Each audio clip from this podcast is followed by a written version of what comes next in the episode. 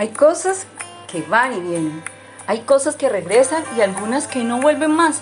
Hay planes que se alcanzan y otros no. Hay metas a las cuales se llega y otras que quedan muy lejanas.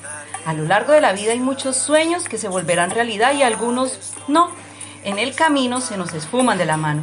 El día de hoy quiero animarte a que seas una persona que avanza, que mira hacia adelante, que proyecta, que sueña, pero también quiero aconsejarte que seas sabio y prudente en cuanto a las cosas que persigues y la manera en que lo haces. Muchas veces no nos damos cuenta que la mayoría de las cosas que nosotros vemos como indispensables no lo son. Y aquellas que sí deberían serlo terminan ocupando un nivel de importancia muy por debajo del cual debería estar. La Biblia dice, no te afanes por hacerte rico, sé prudente y desiste. ¿Has de poner tus ojos en las riquezas que no son nada? De cierto se hacen alas como de águila y vuelan al cielo. Proverbios 23, 4 al 5.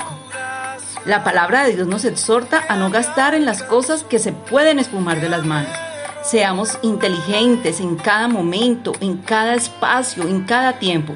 No dejemos que las cosas que parecen ser importantes y no lo son nos terminen desgastando de tal manera que al final de nuestra carrera nos quedemos sin nada en nuestras manos.